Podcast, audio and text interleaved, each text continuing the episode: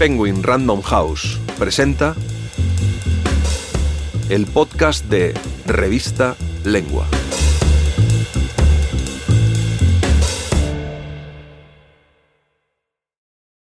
Gambito de Dama. Walter Tevis, La pluma detrás del tablero. Escrito y narrado por Pilar Álvarez. Gambito de Dama desató un resurgimiento insólito del interés por el ajedrez. Ya es la serie más vista de la historia de Netflix. Multiplicó por cinco el número de usuarios del principal site de ajedrez en línea del mundo y disparó en un 250% la demanda de tableros y piezas de ajedrez en eBay. Lo que pocos recordaban es que detrás de la serie había una gran novela, escrita por uno de esos secretos a voces que todavía guarda la literatura norteamericana, Walter Tevis. Es el momento perfecto para conocerlo.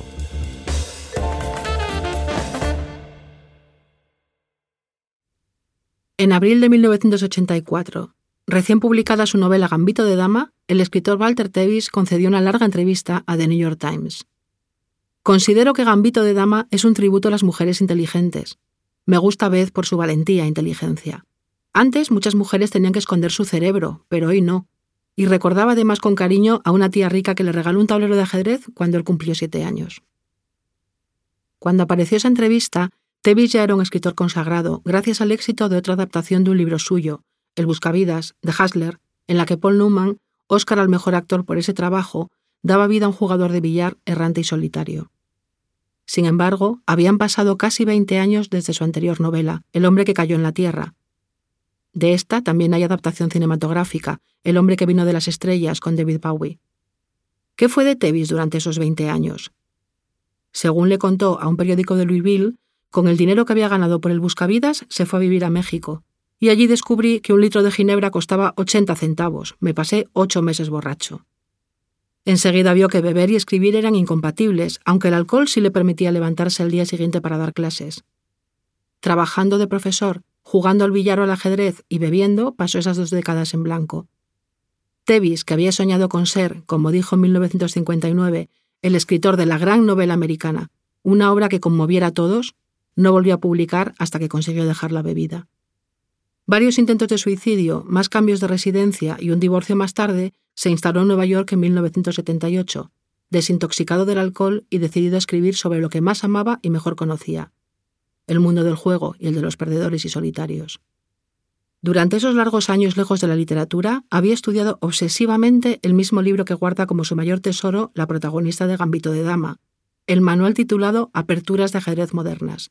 Había mejorado su rating, su puntuación como jugador, hasta una cifra muy aceptable, lejos de los grandes maestros, pero muy por encima del aficionado medio, y hasta había cubierto como cronista el Abierto de Las Vegas en 1974.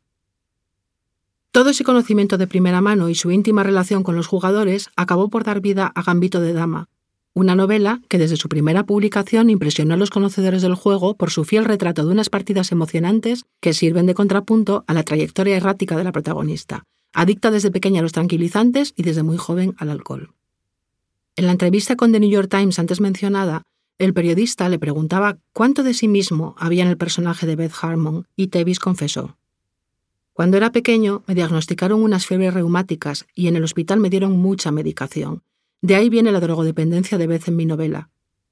Escribir sobre ella me ha servido de purga.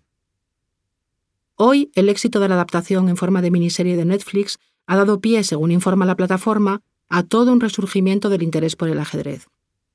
Peter Friedlander, vicepresidente de series originales en Netflix, cuenta en su web que el número de usuarios en chess.com que es el principal site de ajedrez en línea del mundo, se ha multiplicado por 5 y la demanda de tableros y piezas de ajedrez en eBay ha crecido un 250%. La serie es ya la más vista de la historia de la cadena, con 62 millones de visionados en sus primeros 28 días. Un jaque mate de récord, titula Friedlander, que reconoce que cuando Scott Frank les propuso, hace tres años, adaptar Gambito de Dama en forma de serie, nunca imaginaron un éxito tan rotundo. ¿Qué opinaría Tevis, que murió en 1984, un año después de publicar esta novela, víctima de un cáncer de pulmón a los 56 años?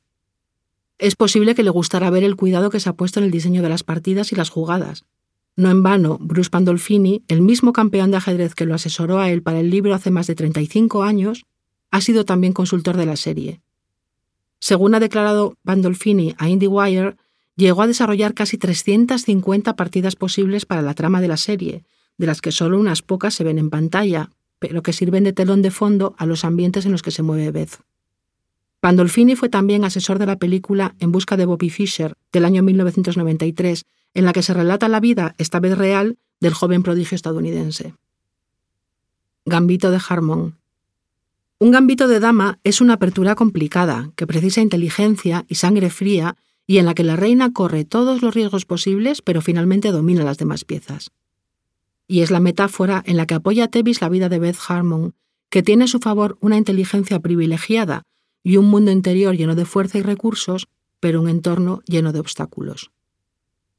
Se nota que el escritor se identificaba en muchos sentidos con su personaje y que a través de ella vierte sus críticas al microcosmos cerrado y machista de las competiciones internacionales, donde los grandes maestros se ayudan entre ellos, mientras que Beth, la outsider, debe valerse solo de sus propios recursos y practicar sola.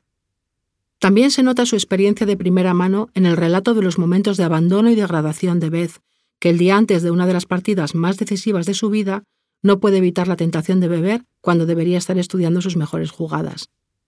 Esa lucha interna de Beth Harmon contra sus demonios la convierte en una heroína humana, a pesar de su carácter difícil y solitario y hace brillar el contrapunto del personaje luminoso de Jolene, su mejor amiga y quien la rescata de uno de los momentos más oscuros de su vida, sin convertirlas a ninguna de las dos en ángeles ni en demonios. Esa capacidad de Walter Tevis para crear personajes con facetas, capaces de lo mejor y de lo peor, convierte sus novelas en historias llenas de emoción real, tan parecidas a la vida que el lector siente su cercanía y sus peripecias como propias. Más vez, hombres, dinero y guerra fría. El gambito de dama de Netflix es notablemente fiel al libro, pero el lector descubrirá ciertos personajes algo distintos y muchos detalles nuevos o cambiados. En la serie es importante todo el diseño de vestuario, pero en el libro la ropa es para Beth toda una declaración de poder, una forma de demostrar que se ha elevado por encima del mundo sórdido en el que creció, los uniformes y el peinado igual del orfanato y la ropa anticuada y barata que le compraba su madre adoptiva. No hay que olvidar el significado que tiene el dinero y la independencia económica en esta historia. Para Tevis nunca fue fácil ganarse la vida. Pasó largas temporadas en paro, otras dando clase, otras viviendo a salto de mata con los ingresos irregulares de los royalties y las cesiones al cine. La carrera de vez en el ajedrez empieza buscando los pequeños premios de los torneos locales, cobrando cheques de pocos dólares y siempre haciendo cuentas muy complicadas sobre los gastos de viaje, el precio de las comidas y los hoteles y descontarlo todo de los posibles premios para seguir jugando, que para ella es lo mismo que seguir viviendo. Otro detalle interesante, mucho más presente en el libro que en la serie, es la Guerra Fría entre Estados Unidos y la Unión Soviética durante los años en que se desarrolla la trama.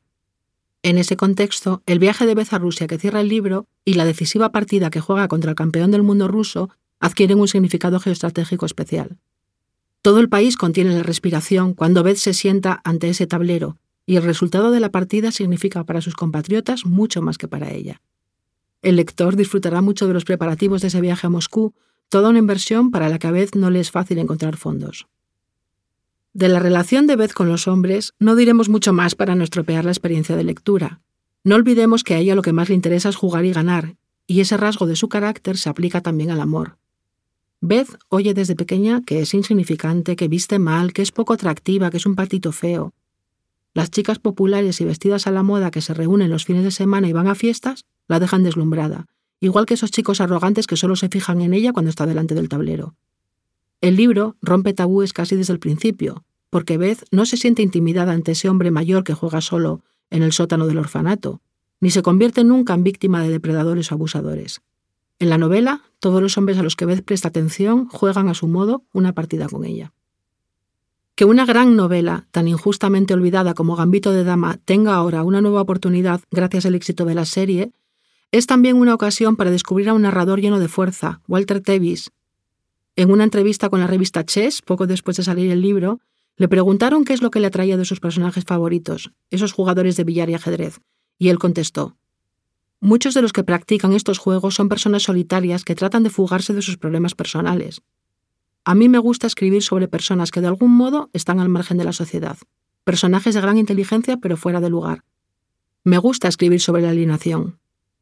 Casi cuatro décadas después, Beth Harmon aún tiene mucho que contarnos sobre la inteligencia, sobre la soledad y sobre los problemas vitales. Es hora de jugar con ella la gran partida de su vida. Si quieres leer este y otros artículos, entra en revistalengua.com.